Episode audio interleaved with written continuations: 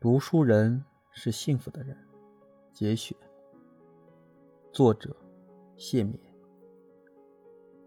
我常常想，读书人是世间幸福的人，因为他除了拥有现实的世界之外，还拥有另一个更为浩瀚、更为丰富的世界。现实的世界是人人都有的，而后一个世界却为读书人所独有。由此，我想。那些失去或不能阅读的人，是多么的不幸！他们的丧失是不可补偿的。世间有诸多的不平等，财富的不平等，权力的不平等，而阅读能力的拥有或丧失，却体现为精神的不平等。一个人的一生，只能经历自己拥有的那一份心悦，那一份苦难。也许再加上他亲自闻知的那一些关于自身以外的经历和经验。然而，人们通过阅读，却能进入不同时空的诸多他人的世界。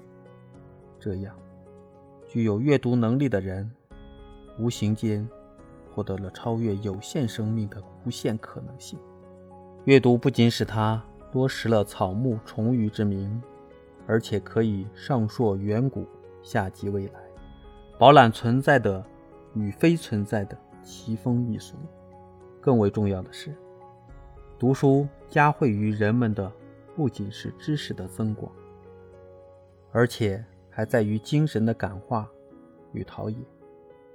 人们从读书学做人，从那些往哲先贤以及当代才俊的著述中。学得他们的人格，人们从《论语》中学得智慧的思考，从《史记》中学得严肃的历史精神，从《正气歌》中学得人格的刚烈，从马克思学得人世的激情，从鲁迅学得批判精神，从托尔斯泰觉得道德的执着。